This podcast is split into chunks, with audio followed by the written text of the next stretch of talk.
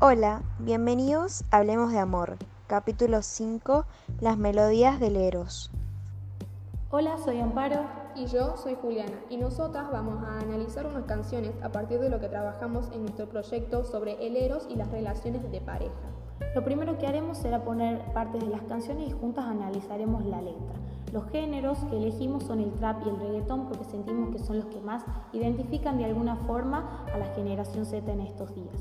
La primera canción se llama Entre Nosotros y es de Tiago PSK y Litkila.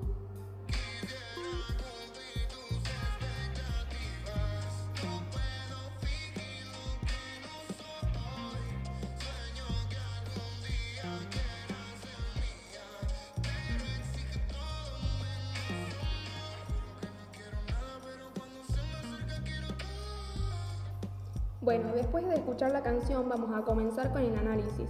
En la primera parte la letra dice, quisiera cumplir tus expectativas, no puedo fingir lo que no soy.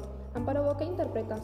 Yo a simple vista puedo hacer una comparación con las relaciones de antes, donde estaba muy presente este término de la media naranja, que implicaba como completar a tu pareja de alguna forma y que ahora ya no se hace tan presente y se valora a tu pareja por lo que es.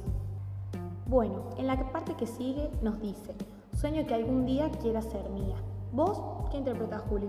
Yo acá interpreto de que el cantante ve a la mujer como un objeto porque utiliza el término de mía, entonces nos hace referencia a algo que desea poseer.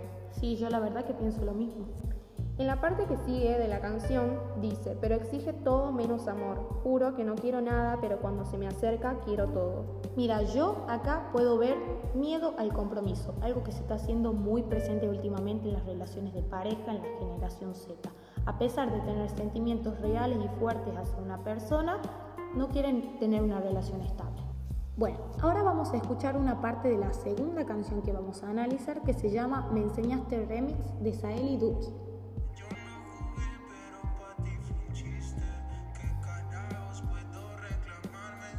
Acá lo primero que yo veo es una falta de compromiso afectivo por una de las partes. Sí, al parecer al principio de la relación no aclararon lo que buscaban y por eso después nos damos cuenta nosotras de que querían cosas diferentes, ¿o no?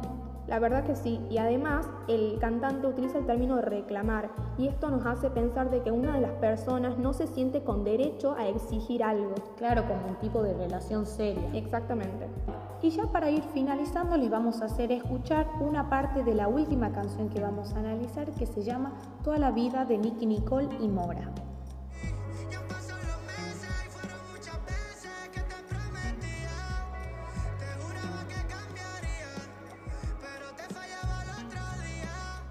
Bueno, a simple vista podemos ver por una de las partes que acepta ante su pareja que le falló de cierta forma en la relación.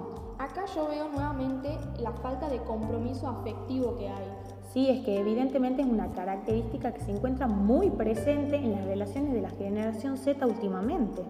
Bueno, esas fueron todas las canciones que vamos a analizar y como conclusión, nosotras más que nada vemos que las canciones están muy presente el término que nuestro proyecto de amor líquido de Sigmund Bauman. Este término habla sobre las relaciones pasajeras o desechables. Eso fue todo por hoy y esperamos que les haya gustado este capítulo.